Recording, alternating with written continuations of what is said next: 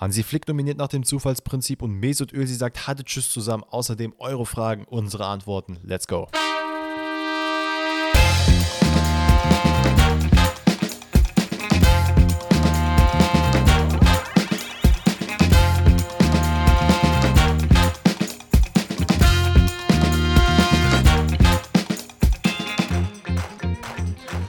Grüezi miteinander, herzlich willkommen zu einer neuen Pfostenrettet-Episode an diesem wundervollen Donnerstag, dieser wunderschöne Frühlingsabend. Ihr werdet es nicht sehen, aber ich sehe es, ähm, an dem wir mal wieder begreifen, dass es keine englische Woche gibt. Es gibt keinen internationalen Pokalwettbewerb.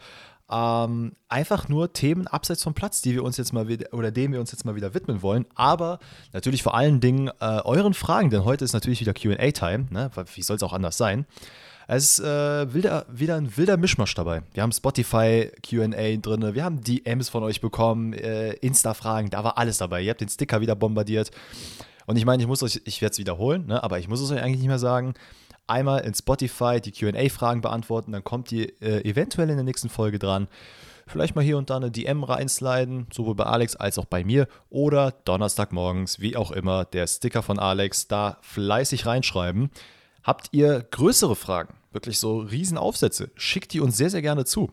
Mit einem kleinen Verweis, dass dann QA-Frage ist, weil sonst kommt leider der liebe Alex nicht hinterher mit dem äh, DMs beantworten.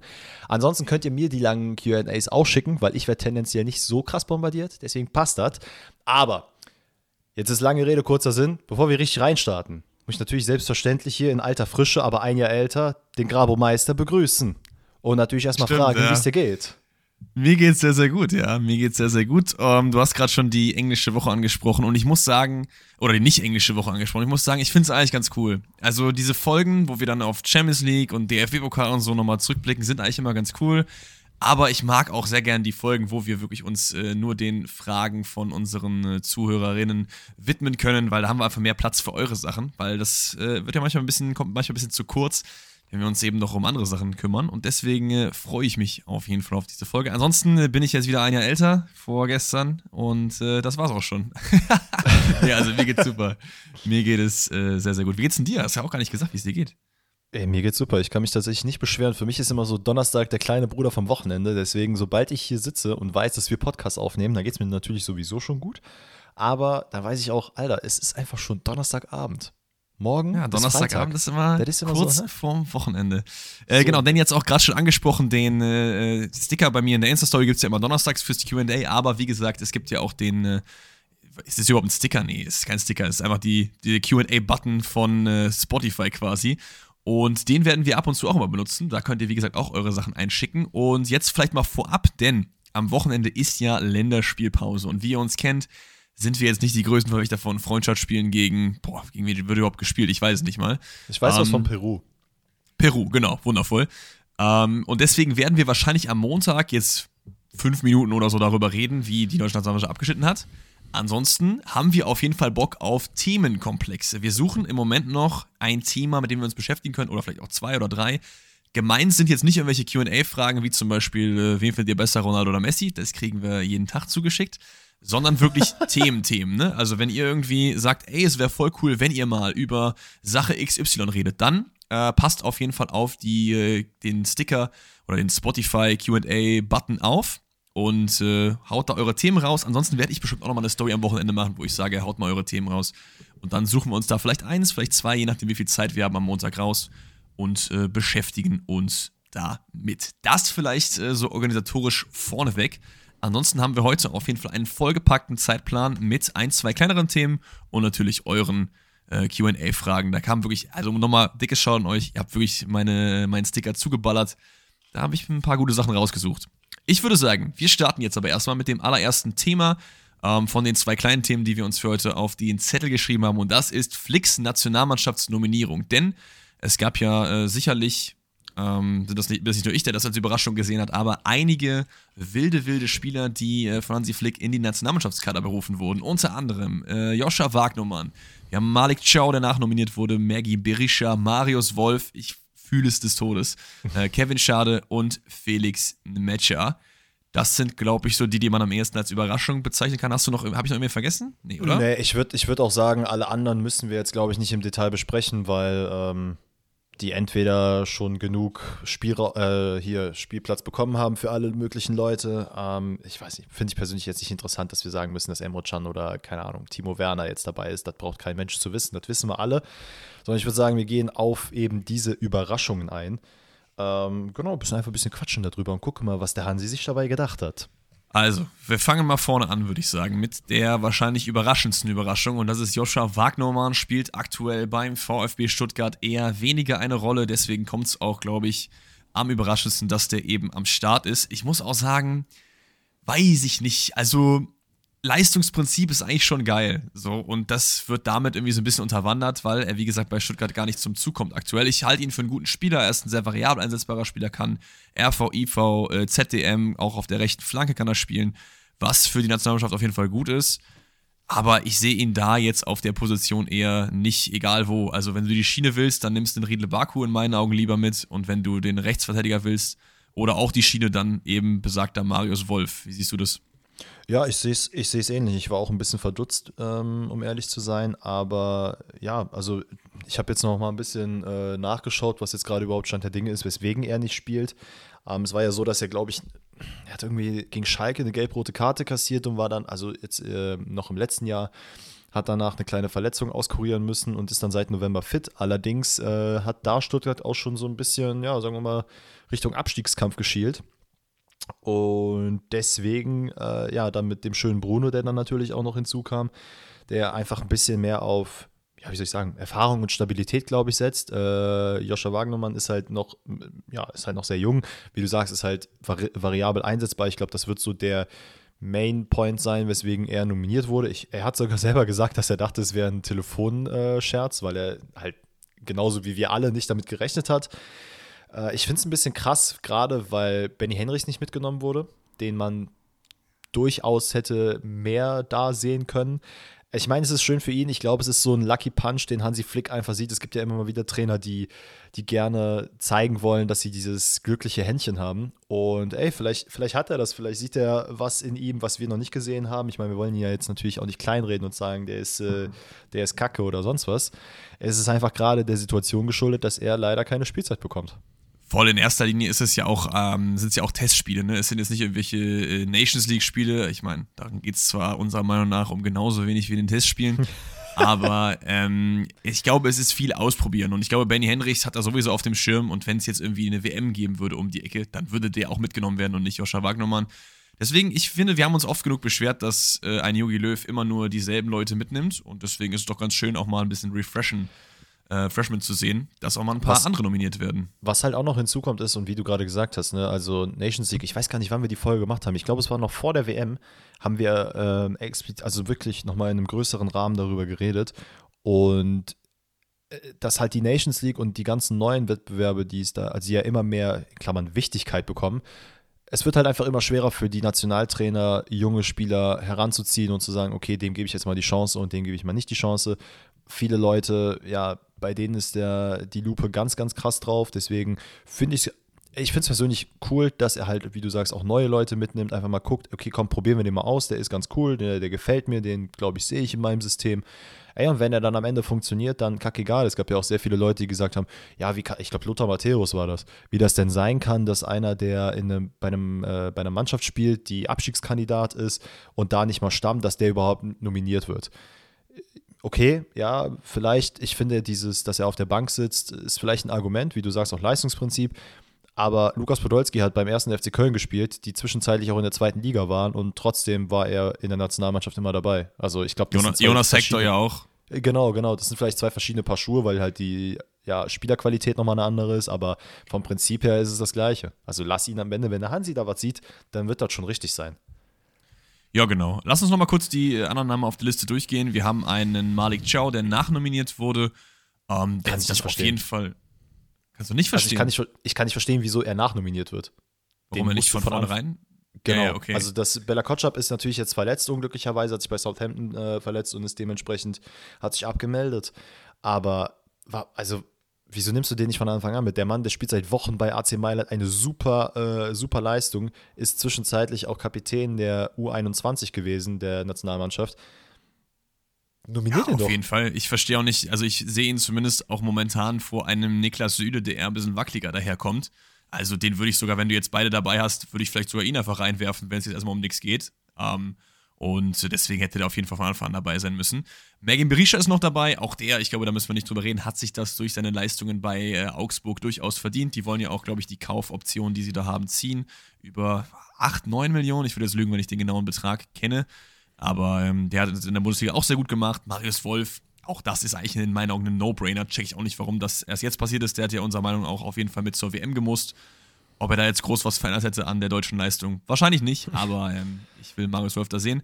Und dann gibt es noch ein, zwei Leute, ja, Kevin Schade, ähm, Brentford, kein Plan, spielt er da, spielt er da nicht? Ich weiß es gar nicht, ehrlich gesagt. Ja, er spielt, er spielt bei Brentford, aber halt auch nicht unbedingt überragend. Also seit seinem Wechsel dahin hat er ein Tor im FA Cup gemacht und ein Tor, nee, nee und eine Vorlage in der Premier League. Das sind äh, jetzt nicht unbedingt die krassesten Zahlen. Ähm, weiß nicht, ich, ich glaube auch da wird es so ein bisschen, also man weiß natürlich, was man von Kevin Schade hat. Den hat man schon bei Freiburg ein bisschen spielen sehen, auch wenn es nicht allzu lange war. Ähm, aber ich glaube, es ist ja, es hat ja auch seinen Grund, weswegen Brentford ihn zum Beispiel für so viel Geld verpflichtet hat. Äh, vielleicht sehen, und das müssen wir uns ja natürlich auch eingestehen, wir sind jetzt keine äh, krassen Fußballanalysten, dass wir jetzt Talente sehen, die kein anderer sieht. Das würde ich behaupten, hat die Nationalmannschaft und Brentford und sonst wer hatten das schon. Uh, weswegen ich schon glaube, dass es da einen Faktor gibt, weswegen man den nehmen kann. Also es ist ja natürlich ein unglaublich schneller Spieler. Das ist auch einer, den du mal alternativ ausprobieren kannst. Aber es ist halt schwierig. Man muss halt wirklich gucken. Ich glaube, Hansi Flick geht einfach jetzt gerade noch nicht so wirklich nach dem Leistungsprinzip. Ähm, bei dem einen ja, bei dem anderen weniger. Wie du sagtest, gerade bei äh, Berisha auf jeden Fall. Acht Tore, vier Vorlagen, Alter, den musst du so safe mitnehmen.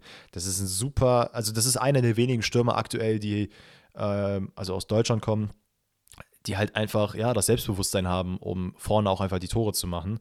Äh, Mentalität, Abschlussqualität und so weiter und so fort. Bei Kevin Schade, wie gesagt, ich bin da auch ein bisschen okay. Ich würde ihm die Chance geben, aber I don't know. Ja, ja, ich verstehe es auf jeden Fall. Felix Nemetscher kann ich auch, ähm, aber dahingegen ein bisschen eher verstehen, weil ich finde, der hat es eigentlich ganz gut gemacht bei Wolfsburg in letzter Zeit. Ähm, und wie gesagt, generell ist es ja eigentlich geil, wenn mehr Leute die Chance bekommen und ich verstehe auch diese ganze Diskussion nicht, wo Leute meinen, ey, warum ist jetzt, äh, weiß ich nicht, Thomas Müller nicht dabei oder so. Digga, also da hast du ja den Sinn nicht verstanden von ausprobieren. Also natürlich, wenn jetzt, wie gesagt, ein Turnier wäre oder ein wichtiges Spiel, dann würde Müller spielen und nicht jetzt irgendwie, weiß ich nicht, äh, Kevin Schade. Aber darum geht es ja gerade nicht. Es ey, darum, aber da muss ich ehrlich sagen, ganz kurz, sorry, dass ich unterbreche, wenn ein Thomas Müller mir nach der WM gefühlt im Fernsehen schon seinen Abschied äh, verkündet, ja, Digga, dann, wenn du halt nicht spielen willst, ja, dann Das sorry, war jetzt nur ein Beispiel, ne? Das war jetzt nicht irgendwie, also keine Ahnung. Ähm, was weiß ich. Wir haben aber übrigens auch eine passende QA-Frage zu der äh, Kader-Nominierung oder ja, passt eigentlich schon, deswegen würde ich die mal gerade kurz einschieben und die kommt vom lieben NV, der fragt, ähm, was sind Spieler, die eurer Meinung nach noch für die Nationalelf nominiert werden müssten? Also, wir reden jetzt nicht über Leute, die jetzt nicht dabei sind, weil man ausprobiert, sondern wir reden über Leute, wo man sagen kann, ey, wie wär's denn, wenn man die mal ausprobieren würde? So. Ich weiß, du hast dich jetzt nicht darauf vorbereitet, ich auch nicht, ähm, aber mir ist ja ein einziger Spieler auf jeden Fall jetzt eingefallen. Ähm, und das wäre 100% in meinen Augen Rani Kedira. Ja, den hätte man auf jeden Fall dafür ausprobieren können. Das ist ein fairer Punkt, stimmt. Der wird auch Also- wahrscheinlich, also ich glaube auch da, er wird nicht für ein großes Turnier ausreichen, aber ich glaube, der kann die einer Mannschaft, zumindest so wie er es bei Union macht, schon so eine gewisse Stabilität und Ruhe geben. Auch mit seiner Erfahrung, dass er mal sagt, hier, Jungs, mal ein bisschen Piano machen, läuft gerade nicht so gut, alles gut. Kopf oben halten, wir spielen jetzt einfach weiter. Aber so ein bisschen der stille, stille Führer der Mannschaft. Rani Kediras Problem ist halt auch so ein bisschen, dass er einfach dort spielt, wo halt Kimmich und Goretzka halt gesetzt sind. Ne? Das ist so ein bisschen das Maxi-Arnold-Syndrom der letzten Jahre, so der sich auch ab und zu mal echt verdient hätte. Über den könnte man zum Beispiel auch reden, äh, ob man den mitnimmt. Man könnte auch über einen Riedle Baku nochmal äh, noch mal reden, weil ich finde halt gerade die Außenverteidigerposition, da ist Deutschland halt echt nicht so super geil besetzt. Da ist- sehe ich am ehesten ähm, Ausprobierbedarf, sage ich mal. Also RV, LV, vielleicht auch die Schiene, je nachdem, wie man halt spielt, ob man mit Dreier- oder Viererkette spielt. Ähm, Riedle Baku ist in meinen Augen kein klassischer Rechtsverteidiger, sondern eigentlich nenne ich es nur ein Schienenspieler und nicht ein Rechtsverteidiger überhaupt. Der gehört da in meinen Augen nicht hin.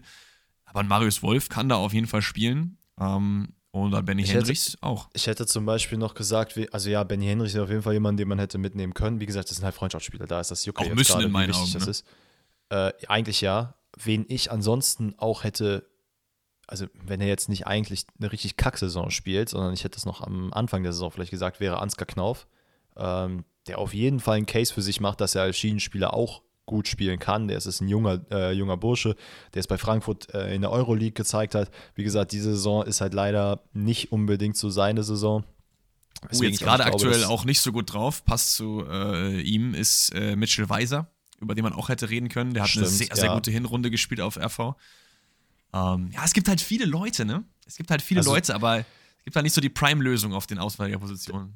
Das Problem ist halt auch da in der Nationalmannschaft, du wirst, du hast nicht genügend Freundschaftsspiele, um mehrere Leute auszuprobieren. Und du musst halt trotzdem, ich meine, ihr müsst ja wissen, wenn ich vor einem großen Turnier stehe, habe ich vielleicht drei, vier, fünf Wochenenden oder Wochen, in denen ich mich wirklich vorbereiten kann in der Summe. Und, oder vielleicht auch ein bisschen mehr, kommt drauf an. Ne? Aber wir sind ja sowieso so vollgepackt, da passt das schon. Ähm, und du musst halt gucken, dass du innerhalb dieser Zeit so viel ausprobieren kannst wie möglich, aber auch natürlich einen Mannschaftskern in irgendeiner Art und Weise bildest, weil wenn du, wenn du jetzt jedes Spiel einfach eine komplett neue, einen neuen, komplett neuen Kader reinwirfst und du stehst dann vor einem Turnier und sagst, ja, der war gut, der war gut, der war gut, die aber überhaupt gar keine Spielchemie zueinander haben, so, dann ist das halt auch nicht the way to go, weil das macht ja, also das ist ja nicht das Ziel der Freundschaftsspiele. Das stimmt sicherlich, ja. Aber ich glaube, ich werde mir die Spiele jetzt nicht unbedingt angucken, aber vielleicht mal die Highlights zumindest mal reinschauen, wie sich die Boys, die wir hier jetzt genannt haben, geschlagen haben. Und vielleicht ähm, packt ja einer von denen zur EM überraschend und reißt da komplett ab. You never know. You never know. Dann würde ich sagen, haben wir das äh, Flick-Thema abgeschlossen. Wir haben noch ein Mini-Thema und das ist äh, Deutschlands bester Zehner, wie es einige äh, sagen würden aller Zeiten, hat seine Karriere beendet. Mesut Özil äh, tritt zurück vom Fußballgeschäft und ja, das nach einer relativ steilen äh, Ab, äh, Abfahrt, würde ich behaupten. Ne? Also es ja, leider. Hochgepiekt also, und äh, hochgefallen, äh, tief gefallen, ne? Ja, also ich glaube gerade für die jüngeren Zuhörer unter euch, äh, es ist wirklich krass, wie, wie soll ich sagen, wie anders das Bild von einem Mesut Özil in den letzten Jahren geworden ist. Weil dieser Mann, wenn man den halt damals bei Bremen und Schalke spielen sehen und danach auch bei Real Madrid, dieser Mann war wirklich ein, man kann es bezeichnen als ein stilles Genie.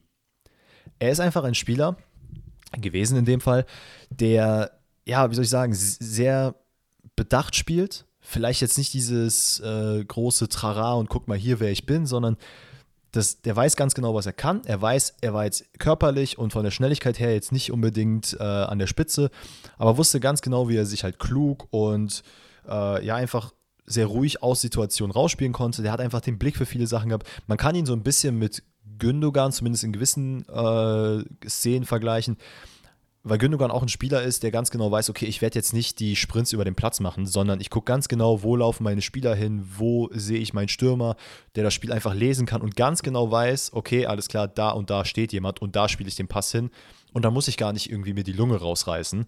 Äh, einfach ein bisschen, bisschen mit Köpfchen, dieser Mann. Auf jeden Fall, ja. Mit Gündogan hat er ja noch ein paar andere Sachen gemeinsam, was auch so ein bisschen zu seinen äh, hohen Wellen, die dann geschlagen äh, worden sind, von ihm zu tun hat, nämlich dieses Erdogan-Foto. Ich glaube, wir werden jetzt nicht hier über Politik reden, wir machen einen Fußball-Podcast. Äh, wenn ihr unsere politische Meinung haben müsst, dann müsst ihr uns vielleicht eine DM schreiben, was weiß ich, dann reden wir da darüber, aber dafür ist jetzt hier kein Platz. Aber generell, also diese Phase, wo du angesprochen hast, ne, äh, Bremen-Schalke war halt krass, dann zu Real. Ich meine, äh, Ronaldo hatte auch eine richtig dicke Connection mit ihm und als er dann gegangen ist, war er auch richtig sauer. Das zeigt ja alleine schon, was für eine Qualität in einem Mesut Özil geschlummert ist. Man kann schon sagen, dass er in seiner Peak einer der besten Playmaker war, die Deutschland je hatte. So ist er für dich jetzt der beste Zehner aller Zeiten, wenn man jetzt nur Peak geht, nur Peak, deutsche Zehner? Boah, also es gibt bestimmt vergleichsweise andere Spieler in, in einer gewissen Art und Weise. Müller. Ja, ich würde ihn vielleicht jetzt nicht mit zum, also ich würde jetzt nicht sagen der Beste, aber auf jeden Fall einer der Besten. Ähm, wie gesagt, es ist ein ganz anderes Bild. Real Madrid und Anfang Arsenal-Zeiten, Mesut Özil zu Fenerbahce und Besiktasir. Ähm, ja, voll. Also, wie gesagt, ne, ich rede über Peak, ne? Ich rede ja, ja, nicht klar, über die weiß, Karriere. Aber wenn du die, die Karriere, die gesamt anguckst, da gibt es halt zehn Leute, die ich eher nehmen würde. Einfach weil die äh, Peak halt nur so kurz in Anführungszeichen war und der Abstieg halt relativ äh, rapide dann. Mit, also, mit der ganzen Başakşehir-Geschichte und so. Genau, ohne jetzt einen zu krassen Exkurs zu machen, aber ähm, vielleicht um kurz mal, also bevor ich dann auf meine auf die, auf die Antwort der Frage eingehe, vielleicht nur mal kurz noch kleine Infos. Mesut Özil ist der äh, ich glaube, der Spieler mit den zweitmeisten Assists für Cristiano Ronaldo in der gesamten Karriere. Ich glaube, auf Platz 1 ist Benzema und der hat irgendwie über 40 oder knapp 40 und Mesut Özil 27 für Ronaldo. Du hattest es angesprochen, wirklich eine sehr, sehr diepe Connection. Ähm, Ronaldo war sehr, sehr großer Fan von ihm. Die haben einfach eine, ja, so, so ein, wie soll ich sagen, so, ein stille, so eine stille Verbindung zwischeneinander gehabt, das einfach funktioniert hat. Also muss, man muss ja auch sagen, damals Mourinho, der von Inter Mailand zu Real Madrid gegangen ist, hat gesagt, der will Mesut Özil haben und nicht äh, irgendwen anders. Und hat ihn damals von Werder Bremen geholt. Ich glaube, keine Ahnung, was waren das? 17, 20 Millionen, irgendwie sowas. Äh, und das Ganze ist ja dann auch nur in die Brüche gegangen, weil es eben, ja, in den Vertragsverhandlungen so ein bisschen zum Stocken kam. Ist halt dann, ja, ist ein bisschen unlucky, ne? Dann ist er zu Arsenal gewechselt und ich glaube, das war halt auch so ein bisschen der Turning Point in seiner, äh, in seiner Karriere, bevor diese Erdogan-Geschichte passiert ist. Weil, wie gesagt, Mesut Özil war jetzt nicht der Spieler, der sich irgendwo in den Vordergrund gestellt hat und die Mannschaft animiert hat, dass sie vorangehen soll, dass sie pushen soll. Es ist halt, wie kann man jetzt vergleichen? Zum Beispiel Emre Can, Bellingham, so solche Leute. So ist Mesut Özil einfach nicht. Das ist auch vollkommen okay, aber ich glaube, das hat ihn halt auch so ein bisschen das Genick gebrochen, denn sein Wechsel zu Arsenal war halt in einer Zeit, wo Arsenal wirklich sehr, sehr kacke da war. Ähm, und dann sich jemanden zu holen, der natürlich von den Leistungen her super krass ist und ich glaube, das hat sich Arsenal damals auch erhofft. Aber in der Premier League ist es halt so, wenn du keine Leistung bringst, dann bist du ja sowieso schon gefühlt halb vorm Aus in den englischen Medien. Und wenn du dann neben deinen Leistungen nicht in irgendeiner Art und Weise mehr für die Mannschaft gibst, dann hast du halt sowieso verloren. Und gerade in England dann halt mal animieren, ein bisschen pushen, das ist halt leider nicht. Ja, und dann gab es natürlich die ganze Kacke, dass er seinen Vertrag hat so ein bisschen aussetzen lassen. Unglaublich, unglaublich viel Geld gekostet. Äh, ja, und dann, wie du es gesagt hast, dann kam 2018 diese Erdogan-Geschichte, das ist alles so ein bisschen in die Brüche gegangen. Und ich glaube, deswegen, und damit beantworte ich eine Frage, ist er für mich jetzt nicht der beste Zehner, weil für mich braucht es gewisserweise auch diese Mentalität, einfach auch dieses Pushen von anderen Leuten. Das ist aber nur eine persönliche Meinung, die ich sehr, sehr wichtig finde als Faktor für einen Fußballspieler. Die musst du nicht haben, aber dann gehörst du zumindest in meinen Augen nicht zu den allerbesten. Ja, weiß ich, das würde ich glaube ich nicht so unterschreiben. Ich finde, es kommt auch immer auf die, die Position an irgendwie. Also ich finde so als Abwehrchef, als, als Mittelfeldchef auf der 6 oder auf der 8, sehe ich das auf jeden Fall eher als auf der 10 oder auf den Flügeln zum Beispiel. Deswegen würde ich, ich glaube, es gibt schon einige äh, Spielerpersönlichkeiten, die jetzt nicht so die größten Leader aller Zeiten waren, so über die nee, das sage ich auch kann. nicht, aber die gehören jetzt nicht in meinen Augen, weil für mich gehört es für meine Persönlichkeit als Bild von einem perfekten oder von einem sehr, sehr krassen Fußballer gehört halt auch dazu, dass du andere pushst. Und ich finde, ja, okay. auf der könntest du das zumindest machen, weil er ist ja auch, man muss ja auch sagen, er ist ja auch Spielmacher gewesen. Es ist ja nicht so, dass irgendwie hinter ihm nur alles passiert ist. Nee, nee, alles ist alles fein. Ich würde das auch nicht sagen, dass er der beste deutsche Zehner aller Zeiten ist. Ähm, dafür finde ich einfach klar, Müller hatte nicht so einen krassen Peak zumindest, aber den würde ich auf jeden Fall davor setzen. Alleine was die Konstanz angeht und das, was er in seiner Karriere geschafft hat, äh, würde ich das nochmal drüber tun. Aber dieses ewige Vergleichen macht ja auch nicht immer Sinn. Ähm, alles in allem, ähm, hoffentlich da hat er ein schönes Karriereende und zieht sich vielleicht auch ein bisschen aus den Medien zurück. Ich hatte irgendwie das Gefühl, dass das ihm auch alles nicht so gut getan hat. Dieses ganze Aufmerksamkeitsding und mit, mit Erdogan dann und äh, bei also Arsenal auf der Bank. Platz sowieso Quatsch. Ja, genau. Deswegen äh, ist ein Kapitel, was. Es war schön, das miterlebt zu haben. Also nicht das mit Erdogan, sondern seine fußballerischen wir, Fähigkeiten. Wir reden, wir reden, halt nur, wie du sagst, von seinen Leistungen auf dem Platz. Alles, was abseits genau. gewesen ist, das äh, kann und muss man vielleicht auch nicht gutheißen.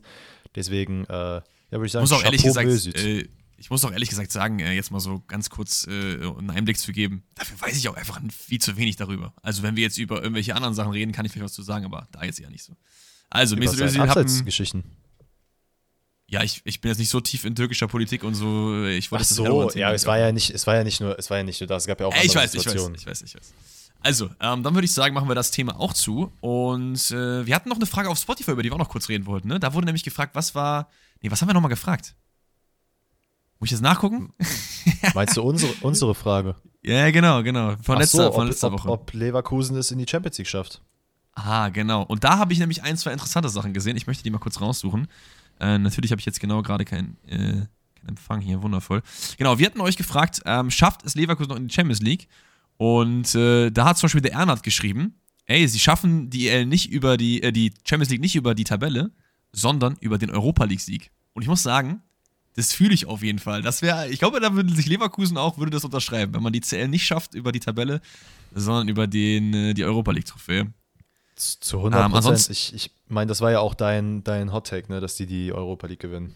Genau, genau. Ansonsten haben viele von euch äh, auch Nein gesagt. Ich glaube, der größere Tonus war, dass äh, der Großteil von euch halt glaub, nicht glaubt, dass sie es über die äh, Tabelle schaffen werden. Ich glaube tatsächlich, dass es schon noch möglich ist, weil ja, du hast halt, ich gucke mal gerade auf die Tabelle so nebenbei, du hast halt vor dir ist halt nur noch Wolfsburg, wo ich sage, die kriegen sie auf jeden Fall noch, sind gerade ein Punkt hinter. Frankfurt, die gerade echt extrem am Struggeln sind, da sind sie drei Punkte hinterher.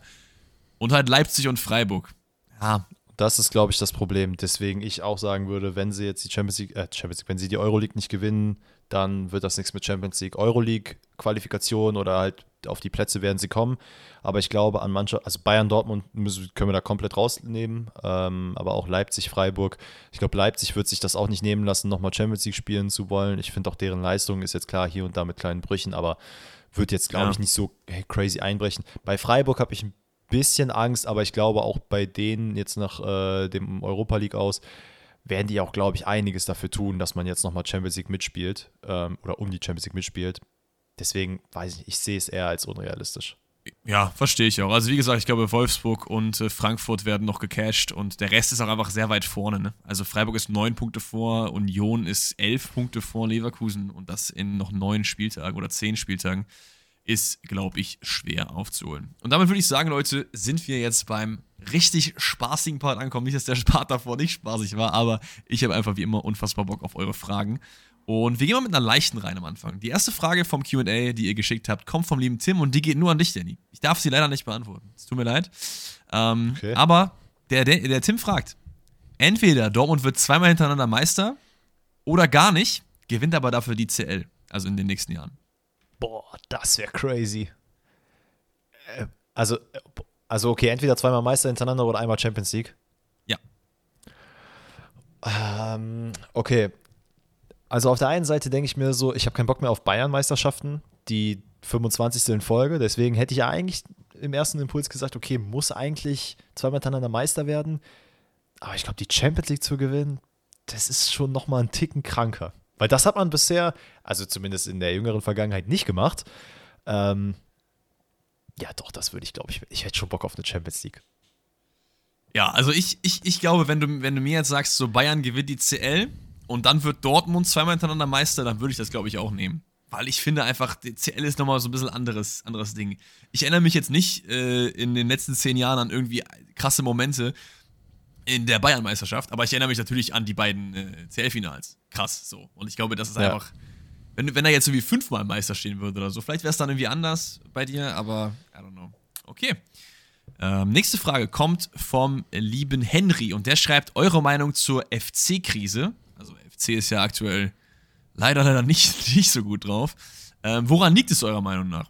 Erstmal, ähm, Köln hat aus den letzten fünf Spielen vier verloren 1 unentschieden gespielt. Man muss natürlich auch dazu sagen, dass da jetzt nicht so die einfachsten Gegner drunter waren. Ich meine, man hat gegen Union gespielt, gegen Dortmund, gegen Wolfsburg, aber auch gegen Bochum und Stuttgart zum Beispiel verloren. Und das ist auch relativ sang- und klanglos. Gegen Stuttgart 3-0 und gegen Bochum 2-0. Also es läuft gerade echt absolut nicht gut. Woran liegt's? Also ich würde auf jeden Fall am ehesten sagen, es liegt am äh, fehlenden Stürmer. Weil ich finde, du mhm. hast einfach vorne viele Optionen, aber keine richtig geile. Du hast einen Tigges, du hast einen Dietz, du hast einen Davy Selke, der auch jetzt nicht so super in Form ist, so gerne wir äh, ihn auch mögen als Spielertyp. Du hast einen, ja, Anderson ist ja, glaube ich, auch noch da, ne? aber der spielt nicht. Ähm, also hast halt viel. Ist der verliehen? Ich, ich weiß es gar nicht. Ich Adamian weiß, ist noch da. Ich guck mal gerade nach. Ähm, Adamian ist noch da. Also ich, das ist, glaube ich, so das am ehesten, wo ich es hinpacken würde. Aber auch nicht nur. Es ist irgendwie, es ist halt gerade so eine Spirale. Ne? Ihr kennt das ja vielleicht auch von euch selber. Ne? Manchmal läuft halt alles gut und dann wird auch alles, was noch kommt, gut. Und manchmal läuft dann alles schlecht und es wird auch nicht besser so. Und ich habe gerade beim ja, FC das Gefühl, dass man die, die, so gute die Hinrunde auch war, hat man sich auch so ein bisschen drauf ausgeruht. Und jetzt kriegt man gerade, muss man den Preis bezahlen. Ich glaube, ich glaube, das ist gar nicht so, dass der FC das so sieht. Ich glaube eher, dass das in den Medien so aufgespielt wird, dass es hieß. Und das hat der Baumgart auch gesagt, ne? Fasst euch mal, ne? Es kommt noch eine Rückrunde, es wird auch wieder eine schwächere Phase geben. Und ich meine, das ist ja genau jetzt eingetroffen. Ähm, und ich glaube, in den Medien wurde das einfach zu hoch geheizt, dass man gesagt hat, oder auch bei den Fans, ja, ey, guck mal, wie gut wir spielen, wir können eventuell sogar wieder Europa League mitmachen. Ähm, ich finde, vielleicht ist es einigen Spielern zu Kopf gestiegen. Ich kann es mir ehrlicherweise auch nicht erklären. Ich würde aber auch am ersten sagen, dass die Schirmerposition wahrscheinlich der mit ausschlaggebendste Faktor ist. Ähm, ja, aber auch es gibt hier und da immer so, so kleine defensive Patzer und ich glaube auch in der Defensive steckt auch so ein bisschen der Kern mit drin.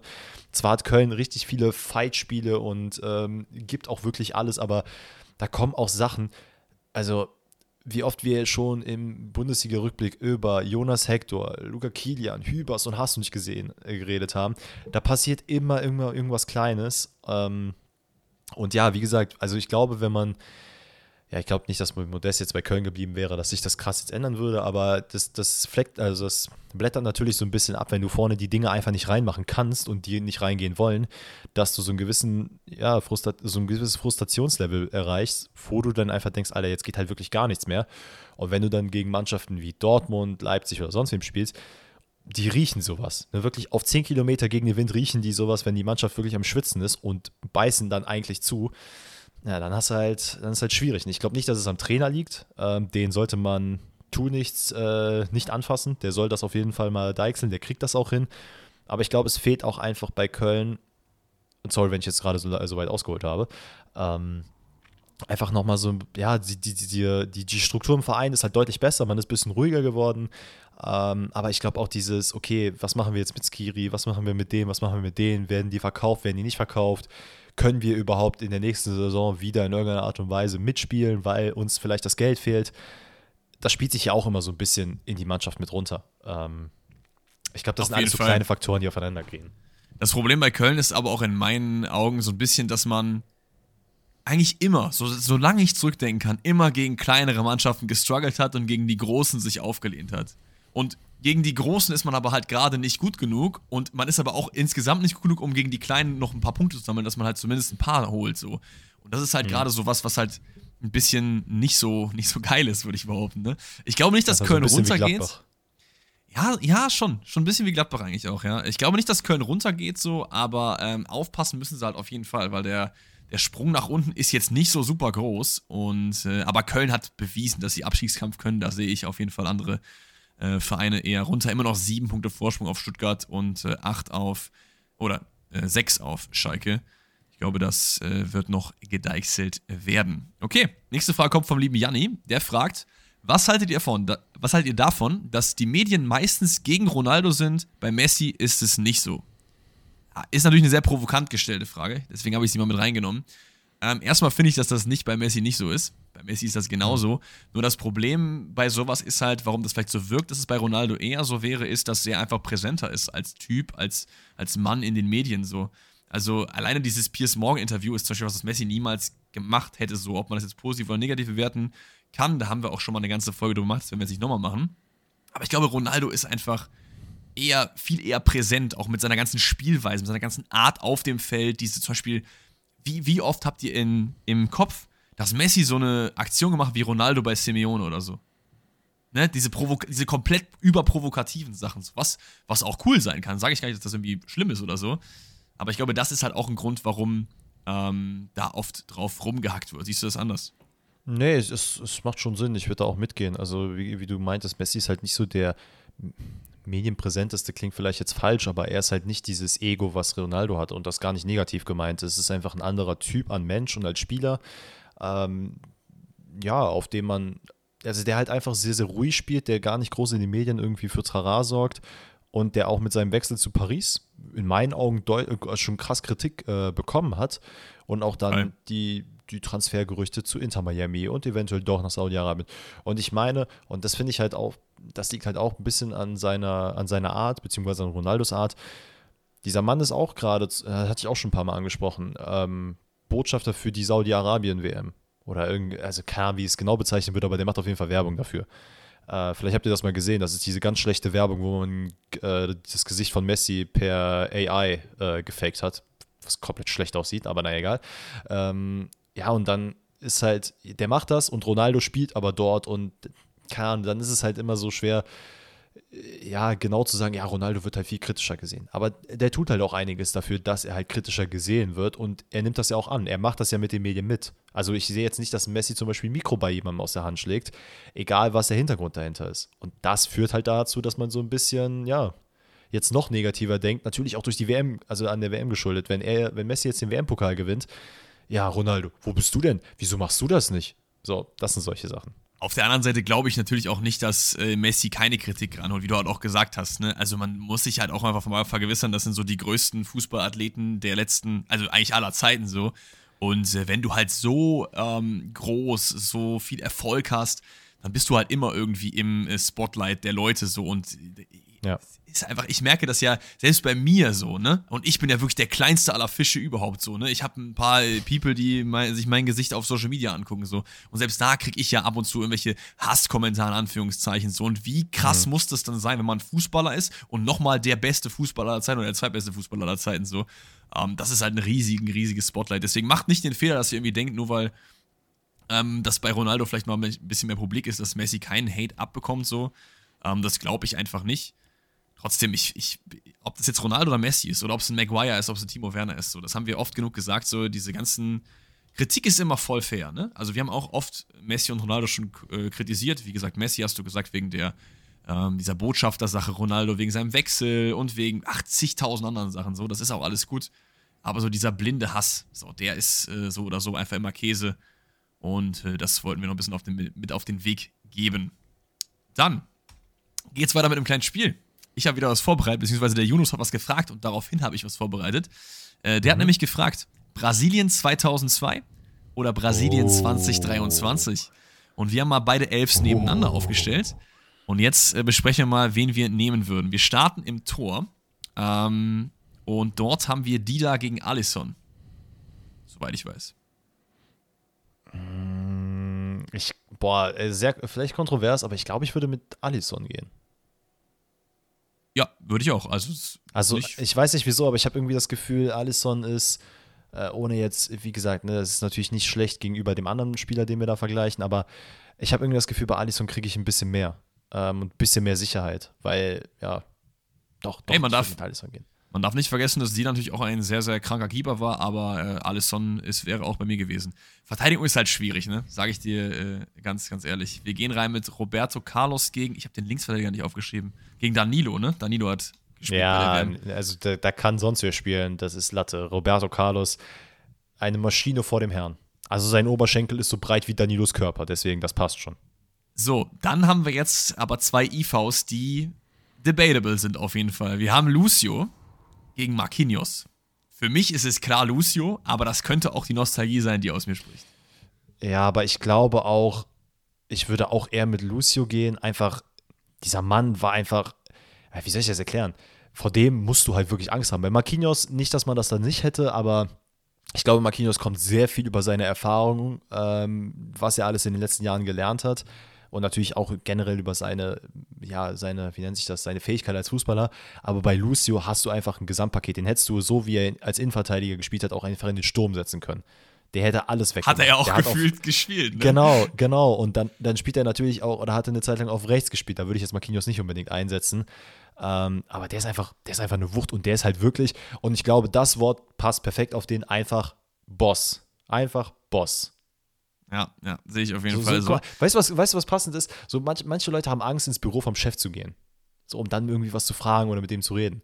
Genau das gleiche hatten Stürmer, wenn sie gegen Lucio gespielt haben. Die haben sich, oh nee, können wir nicht vielleicht den anderen Verteidiger nehmen? Lucio, kannst du nicht auf rechts aufweichen oder so? Bitte, mach mal nicht. Plus auch ein sehr, äh, auf, auf, obgleich seiner Größe, ein sehr technisch äh, versierter Innenverteidiger auch. Ne? Hat ja auch oft Freistöße geschossen und so weiter, das darf man auch nicht vergessen. Ja.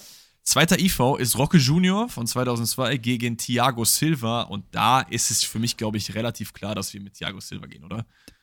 Ja, der ist für mich auch, also was der Mann auch einfach in seinem Alter jetzt noch abreißt, ist halt wirklich wild. Er hat es jetzt nicht nur in Paris gezeigt, er hat es auch in anderen, also bei anderen Vereinen gezeigt. Ich meine, er war ja auch bei AC Mailand, der jetzt bei Chelsea.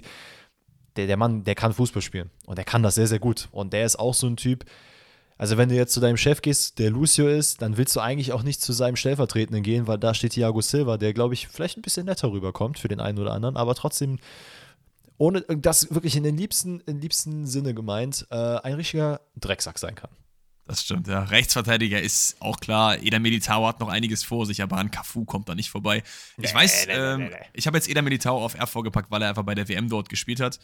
Und mhm. äh, das ist, glaube ich, in Ordnung. Deswegen gehen wir hier mit Cafu Mittelfeld haben wir Casemiro gegen Edmilson. Sorry, Edmilson, aber Casemiro. Ja, gehe ich mit. Dann haben wir Gilberto Silva gegen Paqueta.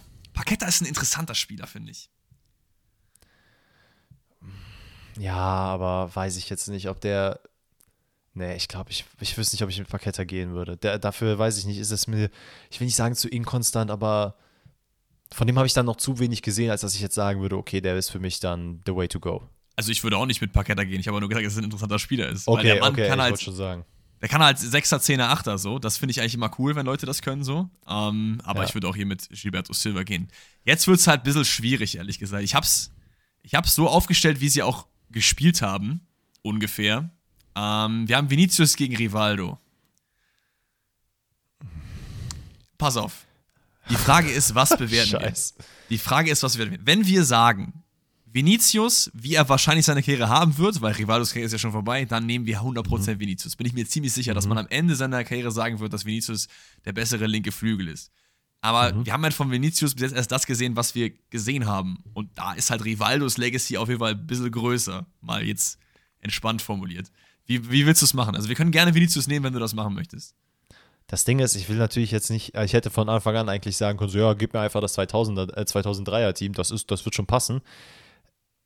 Aber, boah, weiß ich auch nicht. Ich glaube, ich will jetzt auch nicht alle Spieler nehmen. Und ich glaube auch, Vinicius Junior, äh, muss ich auch ehrlich sagen, ist für mich so, für mich persönlich ein nicerer Spielertyp. Ich weiß irgendwie, ich, ich mag den Jungen. Und deswegen Ja. würde ich, glaube ich, tatsächlich mit ihm gehen und auch mit dem Potenzial, was in ihm steckt. Auf jeden Fall, nehmen wir mit. Dann ist es Neymar gegen Kleberson. Ich glaube, da sind wir uns einig, dass wir Neymar nehmen werden. Da müssen wir eigentlich nicht drüber reden. Und die letzten zwei Picks, ähm, ich, ohne jetzt da das über deinen Kopf weg zu entscheiden, aber Ronaldinho gegen Rafinha und Ronaldo gegen Richarlison. Also es tut mir echt leid, ne? Aber das können wir komplett vergessen. Die gesamte Elf hieße dann Alisson. Wir haben echt einige tatsächlich aus der neueren Elf, ne? Wir haben Alisson, Thiago Silva, Casemiro und Vinicius. Vier von elf Picks sind aus der neueren Elf. Hätte ich nicht gedacht. Ähm, aus der älteren Elf haben wir dann noch Roberto Carlos, Lucio Cafu, Gilberto Silva, Ronaldinho und Ronaldo. Ja, ist doch Geil. stabil. Würde ich Ich mitnehmen, liebe- würde ich von jedem Trikot haben. Ich liebe das, ne? Also, wenn ihr sowas nochmal schickt, gerne macht das äh, mit anderen Ländern, mit anderen äh, Mannschaften, fühlen wir des Todes. So, Bennett fragt als nächstes. Von, von, den, von den Künstlern vor dem Herrn, den Brasilianern von 2002 und 2023, gehen wir jetzt zum HSV. Der fragt nämlich, glaubt ihr, dass der HSV in den nächsten zehn Jahren wieder so gut sein wird wie früher einmal? Was mir jetzt zu dieser. Frage direkt einfällt, also die, natürlich ist die Antwort so, wie sie gestellt ist, nein. So. Weil, was mir zu der Frage dann einfällt, was ist früher einmal? Ist für Bennett jetzt früher einmal Early 2000er? Oder ist das so, HSV gewinnt die Champions League? Weil ich glaube, da wird der HSV nie wieder hinkommen, so. Ähm, in der Bundesliga eine Rolle in den nächsten zehn spielen, Jahren. In der Bundesliga eine Rolle spielen, könnte, könnte ich mir schon vorstellen. Aber auch zehn Jahre ist nicht so lange im Fußball, finde ich. Nee, das stimmt, aber ich glaube schon, dass man, und da deswegen, gerade bei Mannschaften wie Union Berlin und äh, also da ist, man, man nimmt Union Berlin immer Stimmt, als Beispiel dafür, ne? Und das kannst du nicht eins zu eins irgendwo vergleichen mit den anderen Teams, aber ich finde, Union hat schon vielen Teams aus zweiten Ligen gezeigt, ey, es gibt auch einen Weg nach oben und es gibt auch einen Weg, wo man sich halt oben einfach ein bisschen festbeißen kann. Und auch als Aufsch also Aufsteiger jetzt schon länger her, aber ähm, auch Europa League spielen kann oder auch sogar noch höhere Ziele setzen kann. Deswegen, ich kann mir schon vorstellen, das wird beim HSV jetzt nicht innerhalb von ein oder zwei Saisons sein. Dafür ist auch einfach der Kader nicht ausgelegt. Ähm, das ist ja bei jedem Aufsteiger so. Man kommt in die Liga, man versucht sich so ein bisschen zu festigen. Auch gutes Beispiel ist Werder Bremen. Gibt denen jetzt noch so zwei Jahre und die werden weiter so äh, Arbeit leisten, dann kann man auch davon reden, dass Werder Bremen auf jeden Fall auch wieder in diese Richtung gehen wird, dass man sich als eine feste Größe in der Bundesliga etablieren wird. Und ich glaube, dass da durchaus Chancen auch beim HSV bestehen. Ähm, wo man aber auch sagen muss, ich glaube, das gilt für jeden Verein, macht da oben mal bitte in der, hier bei euch da in der, wie heißt es, im Vorstand und so, macht da mal klar Schiff. Macht da mal wirklich einen klaren Weg, wer da wie wo sind, weil jetzt ist ja wieder Marcel Jansen da wieder zurückgetreten, hast du nicht gesehen. Da muss Ruhe herrschen. Und dann kann man sowas aufbauen. Auf jeden Fall. Der HSV müsste natürlich zuerst mal aufsteigen, damit man überhaupt wieder diese, diese Roads überhaupt angehen kann. Natürlich. Ähm, Liga sieht auch gerade, ich, was, zweite Bundesliga, ich weiß jetzt nicht, wie genau die äh, Punkteverteilungen sind, aber ich glaube. Ich meine, man spricht auf jeden Fall, einige sprechen jetzt wieder von dieser typischen HSV-Krise, die am Ende äh, passiert oder die in den letzten Jahren immer passiert ist, dass man gegen Ende immer schwitzt, wo man eigentlich schon gesagt hat, ey, die werden safe aufsteigen, ohne Probleme. Da würde ich jetzt mal die Füße stillhalten. Äh, ich glaube, man hat jetzt, ich, ich müsste jetzt lügen, ich glaube, die letzten zwei oder drei Spiele verloren, unentschieden gespielt, auf jeden Fall nicht so gespielt, wie man hätte eigentlich spielen sollen. Ähm, man hat äh, das letzte Ahnung. Spiel unentschieden gespielt, davor verloren und davor gewonnen. Das Problem ist natürlich ah, auch okay. einfach, dass Heidenheim halt aus den letzten fünf Spielen vier Spiele gewonnen hat. Ne? Also, ja, ich glaube nicht, dass der ASV Vierter werden wird, wie in, in vielerlei letzten Jahren, aber Dritter könnte ich mir schon vorstellen, wenn Heidenheim weiter so äh, macht. Und Darmstadt ist ja auch noch gut ja, unterwegs. Das Problem ist nur da, dritter Platz ist für mich, also die, die Chancen sind dann immer so 30 zu 70, dass man da wirklich aufsteigt, je nachdem, gegen wen man da antreten muss. Ne? Und wenn jetzt sagen wir mal, Hoffenheim in diese Richtung reinrutscht, dann, boah, sehe ich jetzt nicht, ich will nicht sagen, sehe ich jetzt nicht schwarz, aber das wird fies. Ja, das wird auf jeden Fall fies.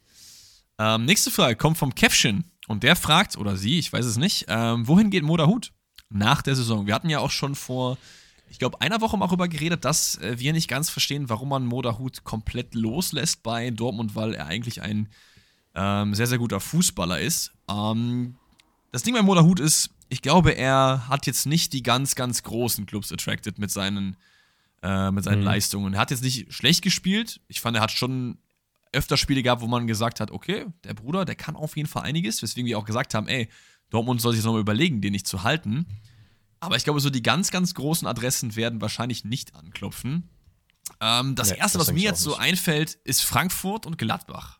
Ich weiß nicht, was dir wir hatten, ich glaube, wir hatten das ja schon mal im Bundesliga-Rückblick gesagt. Da hatte ich gemeint, dass Werder Bremen für mich ein Fit wäre.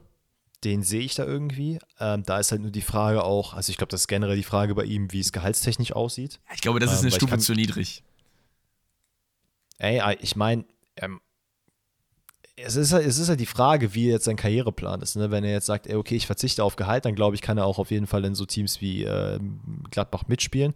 Er kommt doch sogar, glaube ich, aus, der Glad aus Gladbach, oder nicht? Genau, das wäre wär Reunion, deswegen würde es eigentlich ganz gut passen, finde ich.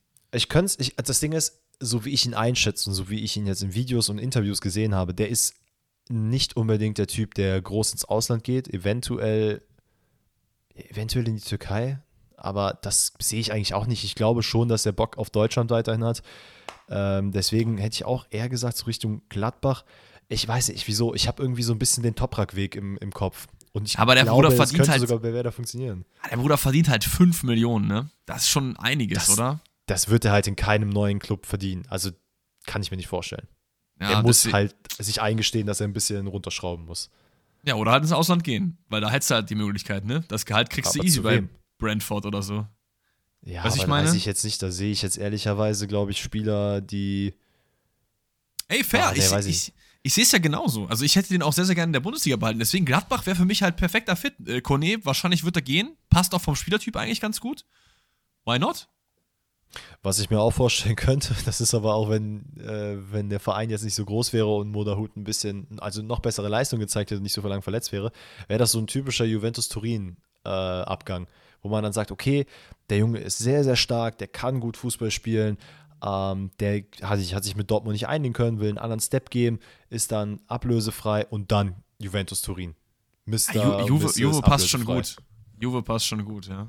Aber ich glaube, da wird der, also ich glaube absolut nicht, dass er diesen Weg eingehen wird. Sollte das in diese Richtung gehen, hat das, glaube ich, nichts mit ihm zu tun, aber wird er jetzt nicht der, der, keine Ahnung, Heilsbringer von Juventus sein.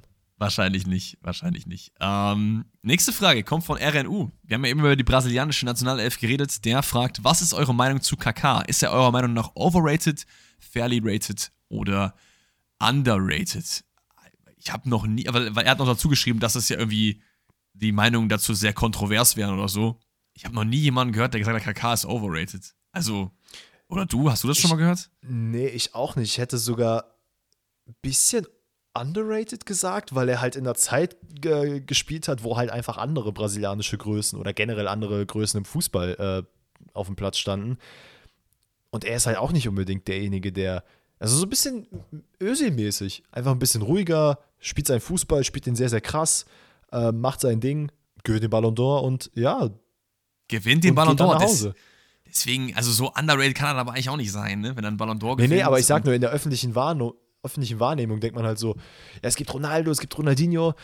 Ach so, ja, stimmt. Und es gibt noch KK. Ja, ja, der war auch ganz gut. So, deswegen meine ich, könnte er eventuell underrated sein. Aber ansonsten finde ich ihn schon properly rated. Ja, ich würde auch sagen fair. Also ich, ich glaube, wir beide feiern eigentlich KK. Ähm, ist, glaube ich, auch ein sehr, sehr religiöser Fußballer, soweit ich weiß. Hat das Mhm. ja auch, meine ich, immer in seine, seine Celebrations mit eingebaut. Ich finde es immer ganz cool. Also ich bin jetzt selber null religiös, aber ich finde es eigentlich cool, wenn Leute so, so Signature-Sachen haben, wo man sich für sie dann dran erinnert. Gab es nicht auch diesen, dieses mit dem Jesus Loves Me oder so? War das nicht eher mit dem Kreuz auch immer und so? Ich meine doch schon. Ähm, kann auch sein, dass ich mich da jetzt irre. Aber KK auf jeden Fall ein sehr, sehr nicer Fußballer. Ähm, dann, nächste Frage kommt vom lieben Matthias. Sollen wir das mal gerade machen? Der fragt nämlich, wie würdet ihr Deutschland gegen Peru aufstellen? Ich meine, das Spiel an sich ist relativ irrelevant, aber vielleicht können wir ja mal mit dem Kader, den Hansi Flick gerade berufen hat, eine kleine Aufstellung machen. Ich weiß nicht, ob du es gerade nebenbei offen hast, sonst würde ich es dir einfach jetzt vorsagen. Ne, ich, hab, ich hab's, ich hab's. Also wir müssen es, glaube ich, im Tor müssen wir, glaube ich, diskutieren, dass Testegen spielen wird. Boah. Oder? Ja, ich finde ich find, ich find's fair so, aber es ist ja, wie wir aufstellen würden. Ich hätte auch sehr, sehr gern Trapp da gesehen. Ich weiß nicht. Ey, also ganz ehrlich, leistungsprinzipmäßig und weil mir dieser Mann auch einfach leid tut. Lass Testegen endlich bitte einmal als Nummer eins irgendwo stehen. Der Arme, der tut sich da schon seit 20 Jahren gefühlt an und hat ein Spiel gefühlt für den DFB gemacht. Okay, wir packen, wir packen Ter Stegen äh, auf die Torwartposition. Linksverteidiger. Günther. Sorry. Ja, würde ich, würde ich auch nehmen, je nachdem, wie man es halt ausrichtet. Wenn man wirklich auf beiden Seiten diese schnelle äh, Schienenspielermäßige haben will, könnte ich mir auch David Raum vorstellen. Oh, willst du eine Dreierkette bauen, oder was? Nee, aber halt einfach äh, offensiv ausgerichtete Außenverteidiger, sagen wir es mal so. Mhm. Okay. Oder zumindest so wie bei, wie bei Dortmund zum Beispiel, dass du mit einer Viererkette spielst ähm, und dass aber der Sechser dann immer wieder nach hinten abkappt. Deswegen hätte ich wahrscheinlich auch Emre Can spielen lassen. Ja, da kommen wir gleich noch drauf. Rechtsverteidiger dann Marius Wolf. Ich glaube, da brauchen wir nicht drüber reden. Da brauchen wir noch Ja. zwei IVs. Äh, wir haben die Auswahl zwischen Ginter, Schlotterbeck, Ciao, Kehra und das war's. Und vielleicht noch Emre Can, aber. Dann hätte ich Schlotterbeck und Ciao genommen. Ja, ja. Ähm, zwecks Ausprobieren hätte ich, glaube ich. Ja, doch, wir machen es so. Komm, wir machen es so. Schlotterbeck ist links, aber Malik Chow ist, ist auch beidfüßig, ne? Eigentlich ist es dann ein bisschen. Naja, Äh, egal. Die kriegen, da, die kriegen das schon hin. Die kriegen das hin, die kriegen das hin. Okay, Schlotterbeck und Schau. Dann, was machen wir? 4, 2, 3, 1 oder was? Äh, 4, 2, 3, ja, ja, ja. Okay, dann brauchen wir jetzt zwei Sechser. Du hast gerade Emre Can genannt, den können wir da gerne hin tun. Dann hätten wir noch die Wahl zwischen, für die sechs würden in Frage kommen. Äh, Kimmich, Goretzka, Musiala. Ich glaube, sonst kann nicht, könnte auch eine Matcher auf Kimmich die sechs reinsetzen. packen. Ich Kimmich und Can? reinsetzen.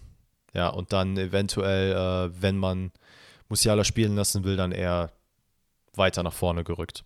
Okay, Musiala dann auf die 10 würdest du machen?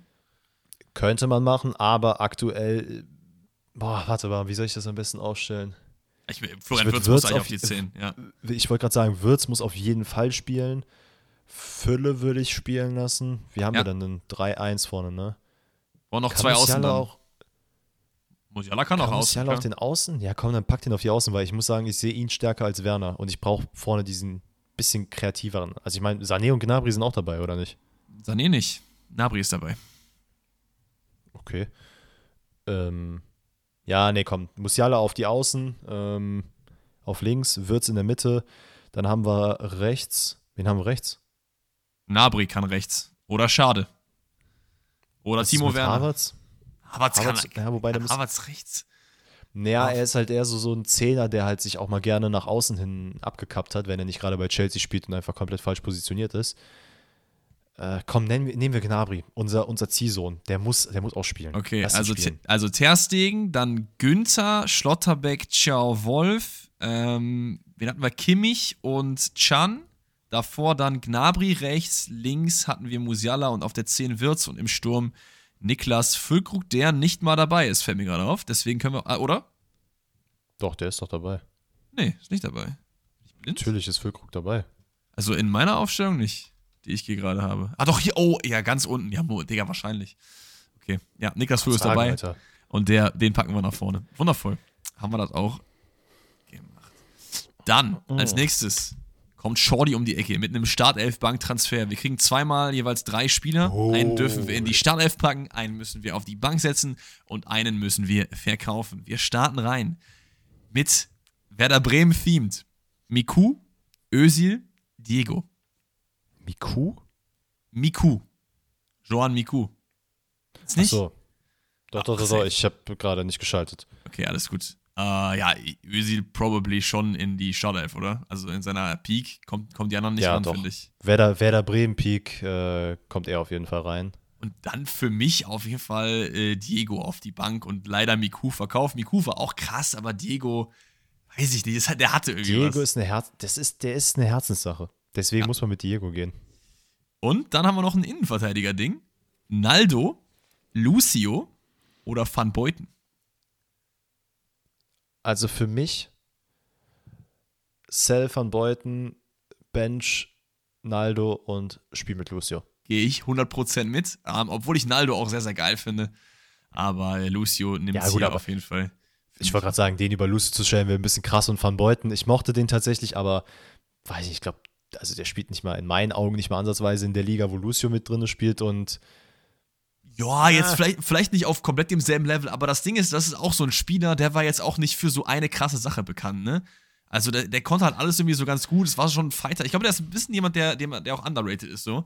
Ich habe jetzt in der Phase nicht so krass viel Fußball geschaut, aber äh, die kann man auch, war auf jeden Fall nicht schlecht, der Bruder, ne? Also ich glaube, in, ich habe mal eine belgische All-Time 11 gemacht und da war er auf jeden Fall auch, glaube ich, drin. Also neben Company. Also schlecht ist er nicht. Ja, aber für mich ist so, ich glaube, der, der Faktor, weswegen es, also eigentlich, weswegen man ihn fühlen stimmen könnte, ist halt, glaube ich, auch die Größe als Innenverteidiger. Stimmt, die war nicht ganz ja. so verkehrt. Aber ich glaube, bei mir ist so mit Lucio und Naldo, also sind dann zwei, die properly groß sind, aber auch einfach diese Wucht und Wendigkeit haben, also zumindest in ihrer Prime. Ja, nee, ja, komm. Van Beuten weg. 1,97 der Gute. Junge, Junge, Junge. Okay, ähm, das war noch, das war, ich gab nur zweimal drei, genau. Ähm, was haben wir noch? Okay. Wir haben Nick, der fragt, was ist eurer Meinung nach der beste Transfer aller Zeiten von eurem Lieblingsverein? Und ich glaube, ich würde auch hier wieder die letzten 20 Jahre einfach nur nehmen und sagen, wer war deiner Meinung nach da der wichtigste Dortmunder Transfer? Und bei mir halt eben Bayern. Damit du ein bisschen Zeit hast zu überlegen, würde ich jetzt einfach mal sagen, ich fange an. Und das Ding ist erstmal, wie legen wir diese Frage aus? Gehen wir von generelle Wichtigkeit für den Verein quasi ohne Geld so?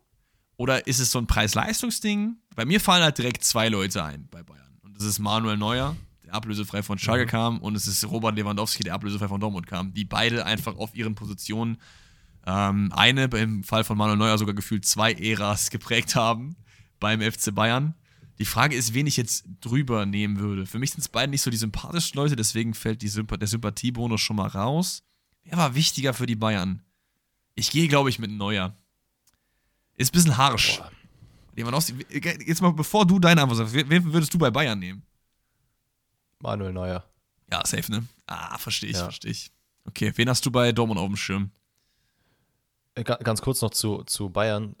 Du hattest halt neben Oliver Kahn no disrespect gegen alle anderen Torhüter, aber einfach nur Manuel Neuer als richtig krassen Torhüter, der halt, wie du sagst, mehrere Zeiten geprägt hat. Bayern hatte gefühlt jede Woche einen neuen Stürmer, der krass war. So, das nicht, also auch da kein Disrespect gegen Lewandowski, der Typ ist heftig, aber du, also, ich glaube, man hätte auch ohne Lewandowski halt große Erfolge feiern können. Du, du, redest jetzt über die letzten 30 Jahre oder so, ne? Weil ich finde, Sepp Meier ja. kann man auf jeden Fall auch, muss man mitnehmen. Der, aber es ist alles gut. Ja. Ich weiß, ich weiß, also, du bist nicht so der, du bist nicht so der äh, Typ, der so die alten Spieler so fühlt, aber ich, ich weiß nicht. Ja, deswegen fällt es mir auch gerade so ein bisschen schwer, einen richtigen Spieler einzubauen, weil ich habe sehr viele persönliche Guesses, die aber eher so, weil ich die geil finde, die Spieler, aber ich glaube, ein Transfer, der halt Dortmund langfristig beeinflusst hat, ähm, in den letzten, wie du sagst, gerade 20 Jahren, ist eigentlich in meinen Augen Marco Reus. Ja, hätte ich auch als ersten gesagt, sogar noch vor allen anderen Leuten. Also Marco Reus also ist eigentlich mit wie Thomas Müller über den man auch noch reden kann, aber der ist ja kein Transfer gewesen, deswegen mhm. äh, passt das bei ihm nicht so. Ist eigentlich so, für mich ist das Borussia Dortmund. Also, fertig. Ja, es ist halt wirklich das Aushängeschild der letzten Jahre und wird es wahrscheinlich jetzt auch noch die nächsten zwei, drei Jahre vielleicht sein.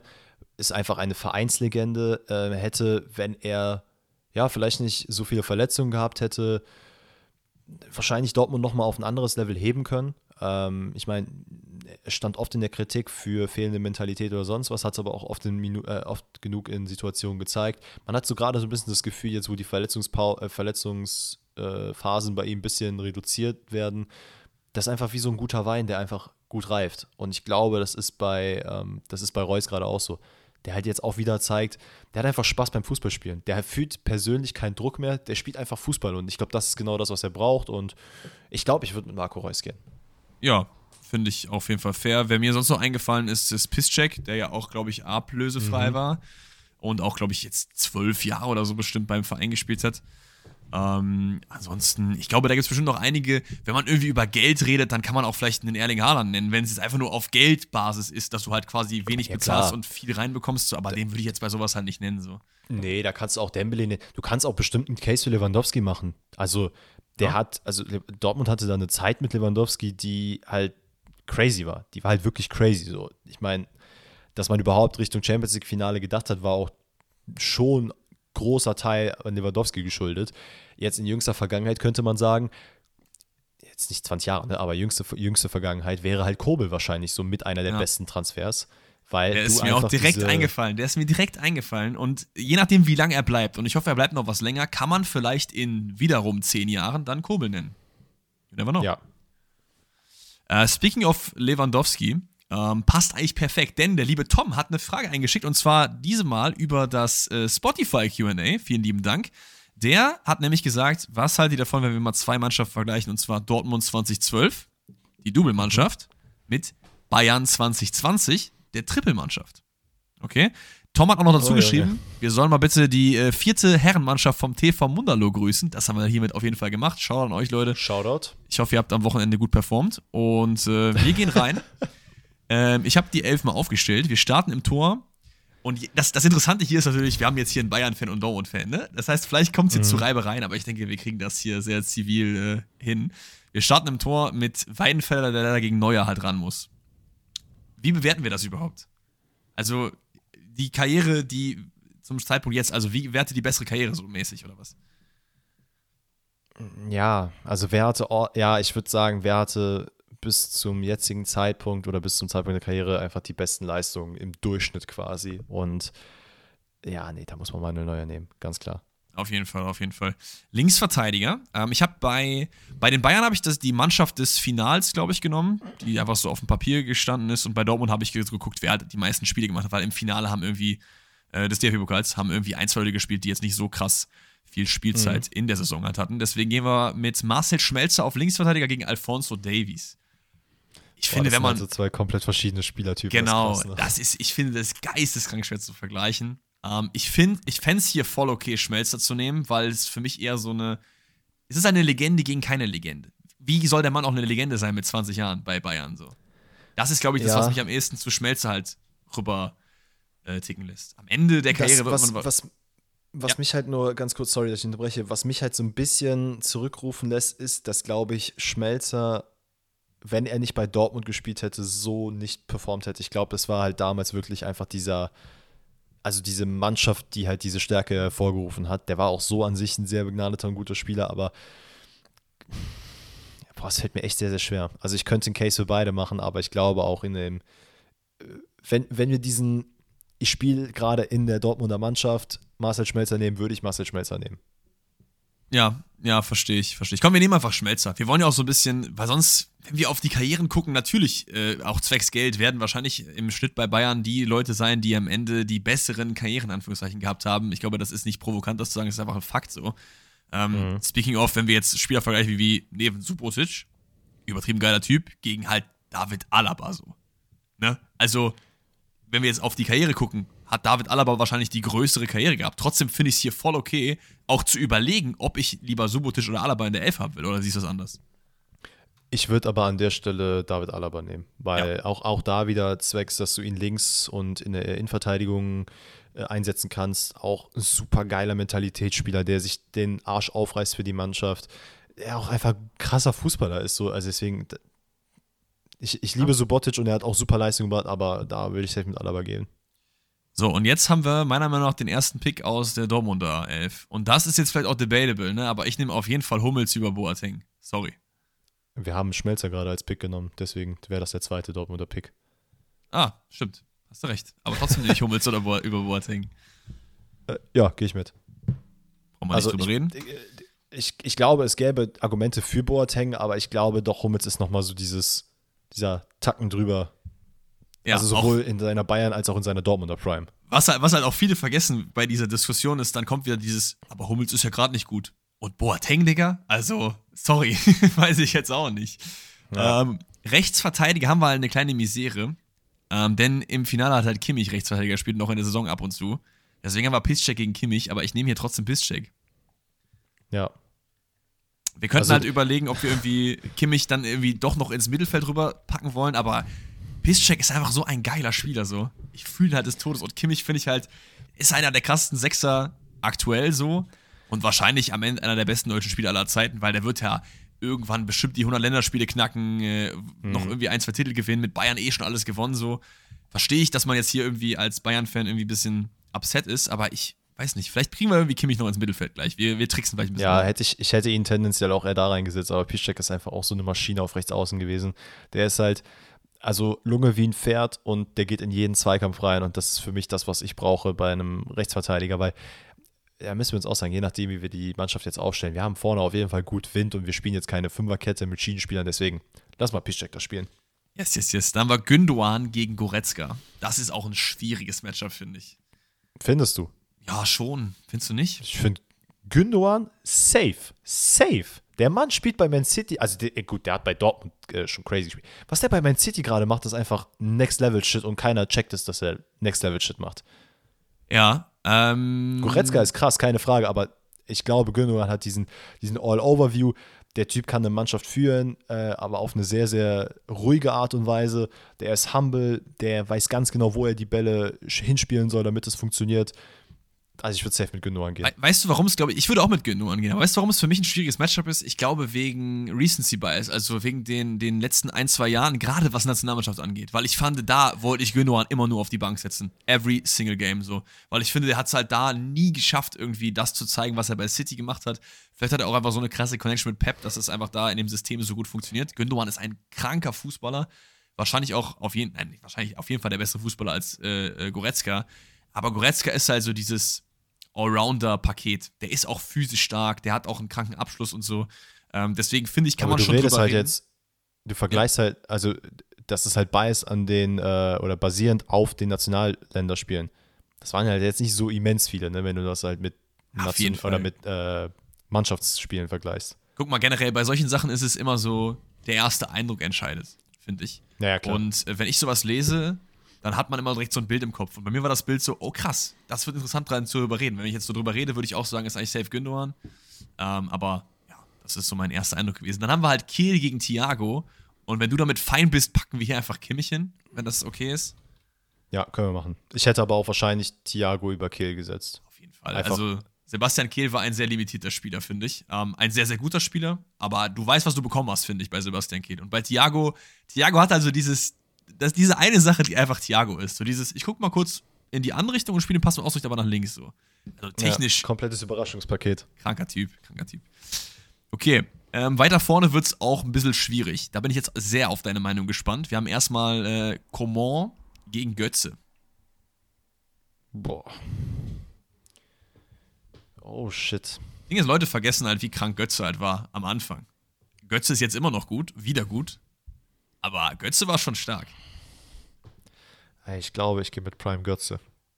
Du gehst mit Prime Götze. Ich glaube, dann haben wir hier unseren ersten, äh, wo wir nie, uns nicht einig sind, weil ich glaube, ich würde mit Kingsley Coman gehen. Also, der Mann ist einfach krank. Und Götze hat in meinen Augen zu viel nicht kranke Sachen gemacht. Zwischendurch.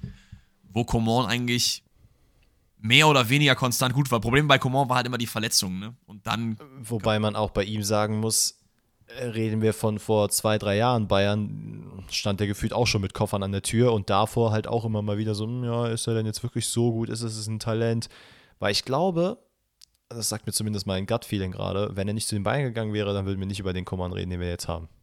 Das, das mag sicherlich sein. Das Problem bei Götze ist halt, dass er halt eine sehr viel längere Phase hatte, die so ist in meinen Augen. Du hast es halt na, von Dortmund zum Bayern-Wechsel, bei Bayern hat es ja gar nicht funktioniert, dann zurück zu Dortmund, da hat es auch nicht funktioniert und dann kam das langsame Build-up des Mario Götze halt wieder so. Weißt du, wie ich meine? Ja, das stimmt schon, das stimmt schon. Aber ist okay, ja, gut, wir müssen aber, ja auch, ey, lass, lass mir den gesplitteten. Wir, wir, können ja auch Coman slash Götze äh, nehmen. Dann haben wir vielleicht für Bayern vs. Dortmund-Fan den schwierigsten Pick, nämlich Reus gegen Müller. Also, Sympathiepunkt kriegt Reus in meinen Augen. So. Ja, 100 Pro. Aber sonst, ich, ich finde es schwierig, aber ich würde mit Müller gehen. So. Also, zu, ich würde das machen. Ich weiß nicht, ob du das irgendwie anders entscheiden Ich- wolltest.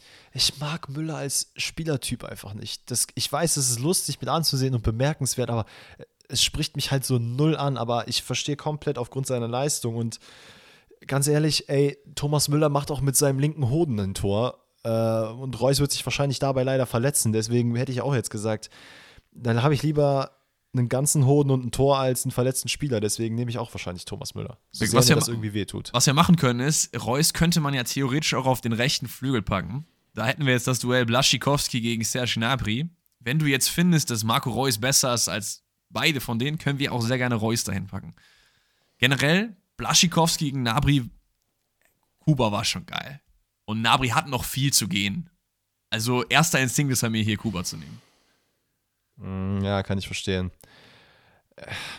Auch wenn es jetzt nicht unbedingt seine präferierte Position ist, hätte ich jetzt gesagt, lass, lass gerne mit Reus auf rechts gehen. Also wir haben gerade noch von Vereinslegende Reus geredet, dann sollten wir den auch mitpacken und dann haben wir, ähm, wie gesagt, der Mann, der mit, mit dem linken Hund Tor macht, der andere, der sich dabei verletzt, dann Wundervoll. gleicht sich das schön aus. Dann würde ich sagen, steht auch die Elf, oder? Wir haben Neuer im Tor, wir haben Schmelzer links, Alaba Hummels IV, Piszczek rechts, Gündogan Kimmich Doppelsechs, Coman slash Götze, Müller auf der 10, Reus rechts und vorne natürlich in beiden Elfs gleich Robert Lewandowski. Da brauchen wir nichts picken, weil der Mann einfach in beiden am Start war. Schön, ey, das ist einfach, ich liebe dieses Format, ich finde es so geil einfach. Gerade auch das war jetzt halt cool wegen unseren verschiedenen Meinungen, glaube ich, auch anzuhören so. Fühle ich, fühle ich. Okay, ähm, ich habe noch eine einzige Frage aufgeschrieben. Sonst wären wir durch. Die kommt vom Okay. lieben Leon. Und er fragt, was denkt ihr darüber, dass Ronaldo die EM noch mitnehmen möchte? Sollte er eurer Meinung nach lieber aufhören? Wie findet ihr das Ganze? Sag, sag du erstmal deine Meinung bitte dazu. Ich finde, Ronaldo sollte auf jeden Fall aufhören. Ich finde aber auch, dass es Ronaldo total egal sein kann, was ich finde. Deswegen soll der Bruder machen, worauf er Lust hat. Also, äh, ich weiß nicht. Ich habe es schon oft gesagt. Ich finde halt, dass die Ronaldo-Messi-Ära sich dem Ende neigt, eher gut als schlecht. Ich finde, ähm, es ist schön, dass wir einen neuen Platz für neue Legenden bekommen. Wir haben äh, Mbappé Haaland auf, auf dem auf dem Rise quasi. Das könnte ja nochmal so eine Story werden. Bellingham Musiala vielleicht auch irgendwie, you never know. Aber da gibt es noch ganz viele andere, die mitmischen. Wir haben noch einen, einen Phil Foden, einen Vinicius und so. Und da habe ich einfach Bock drauf, dass es wieder eine breitere Spitze gibt und dass wir wieder verschiedene Ballon d'Or-Gewinner sehen. Und da sehe ich einfach sehr viel mehr Potenzial jetzt, als das während der Ronaldo-Messi-Ära der Fall war. Ähm, ansonsten, wenn der portugiesische Nationalspieler denkt, äh, er kann mit Ronaldo was anfangen, soll er gerne machen. Also äh, macht in eurem Leben, worauf ihr Bock habt. Wenn er die EM spielen will, ähm, macht es, mein Sohn. Ich habe nicht so Bock drauf. Also es gibt mehrere Faktoren. Ähm, ich habe jetzt seinen Namen vergessen. Der ist ja der ehemalige belgische, Martinez, glaube ich, heißt er, ne? Der ehemalige belgische Nationaltrainer. Der ist ja jetzt bei Portugal. Ähm, ich meine Martinez. Und er hat, also ich glaube, für ihn ist es natürlich auch gerade, weil man ähm, ja jetzt schon, also man, man, man wechselt ja den Nationaltrainer nicht alle zwei Monate aus. Äh, deswegen glaube ich, ist das für ihn auch natürlich so ein Case, dass man sagt, ey, ich würde, ich sehe Ronaldo als wichtigen Spieler, den müssen wir auf jeden Fall mitnehmen. Nimm Ronaldo mit, von mir aus, aber lass ihn nicht spielen. Also, was heißt, lass ihn nicht spielen? Bring ihn nur noch eingewechselt ein. Lass ihn nicht von Anfang an spielen, weil ich habe es auch während der WM schon gesagt, Spieler wie Cristiano Ronaldo, ähm, Lionel Messi auch eigentlich, ähm, der sich aber ein bisschen besser anpassen kann, um die wird ein Spiel gebaut. Und das ist für mich erstens nicht nachhaltig, weil Ronaldo wird nicht daraufhin noch ein Turnier spielen, bin ich mir ziemlich sicher. Wobei man das auch nach der WM schon gesagt hat. So, was bringt dir das? Dann baust du wieder ein Team um einen Spieler auf, damit er eventuell irgendeinen Erfolg wieder er erreicht. So, und dann, was passiert danach? Danach musst du wieder alles neu strukturieren. Dann bau doch jetzt ein Team auf. Und das, wir haben das Spiel gesehen, ich weiß gar nicht, welches es jetzt war, gegen wen Portugal gespielt hat, wo Gonzalo Ramos da die drei Tore geschossen hat. Was war das denn nochmal? Ich weiß es auch nicht mehr, glaube ich, Viertelfinale oder so irgendwie. Irgendwie sowas. Das war auf jeden Fall ein bombastisches Spiel von Portugal. Ähm, ich glaube, es war sogar Achtelfinale. Ah, ist ja egal. Ähm, ein bombastisches Spiel von Portugal, wo Cristiano Ronaldo nicht gespielt hat und man hat gesehen, was für ein Potenzial in der portugiesischen Nationalmannschaft steckt und was halt passieren kann, wenn du diese Spieler einfach mal sich selbst entscheiden lässt, wie die spielen sollen und nicht, ja, übrigens, da ist Ronaldo, den spielst du jetzt den Ball. Deswegen, ich hätte jetzt eher gesagt, nimm ihn mit, dann kann er nochmal mental, weil das muss man ihm schon, äh, muss man ihm schon geben. Er ist halt mental echt eine Bestie und kann auch mal die Kabine richtig anheizen. Das ist nochmal was anderes als, Also po Portugal Nationalmannschaft ist nochmal was anderes als Real Madrid, äh, Saudi-Arabien und sonst was. Da steckt der, äh, es ist ein ganz anderer Ronaldo, muss man auch ehrlich sagen. Aber darüber hinaus, lass ihn nicht von Anfang an spielen. Bau das System nicht um ihn herum. Und wenn er nicht dabei ist, dann ist es auch okay. Die kriegen das auch so hin. Ja, das ist vielleicht nochmal ein ganz guter Punkt, den du da aufgeworfen hast. Das finde ich auch. Also damit kann ich mich auf jeden Fall eher anfreunden als äh, Ronaldo immer von Anfang an und das ist um ihn gebaut. Wie du halt meinst, nicht nachhaltig und so. Das äh, ist auf jeden Fall ein guter Punkt. Ansonsten würde ich sagen, sind wir am Ende der QA-Fragen angekommen. Falls ihr in der nächsten Woche am Donnerstag Teil der Episode sein wollt, dann schickt gerne QA-Fragen entweder über den Spotify-Sticker in der Montagsepisode oder über meine Instagram-Story, die ich dann immer am Donnerstag poste. Da könnt ihr auch gerne Sachen entsenden oder auch per DM an den lieben Danny. DS Smooth auf Instagram. Ansonsten, was müsst ihr noch wissen? Am Montag gibt es eine Folge mit euren Themenvorschlägen. Da werden wir zu dieser Folge einen äh, Spotify-Sticker basteln. Da könnt ihr euch äh, nach der Episode jetzt äh, rumtummeln und ein paar geile Themen ranholen. Ansonsten auch das wieder über Instagram bei mir. Ähm, ihr kennt das mittlerweile, wie es läuft. Ich glaube, da erzähle ich euch nichts Neues. Gibt es noch was anderes Organisatorisches? Wir machen vielleicht nächste Woche einen Stream. Wissen wir noch nicht genau. Ansonsten äh, erfahrt ihr auch da wieder die News innerhalb des Podcasts oder bei uns über Instagram. Und wenn du nichts mehr hast, würde ich sagen, haut rein, Leute. Haut's euch rein. Ich hab nichts mehr. Macht es gut. Ciao, ciao.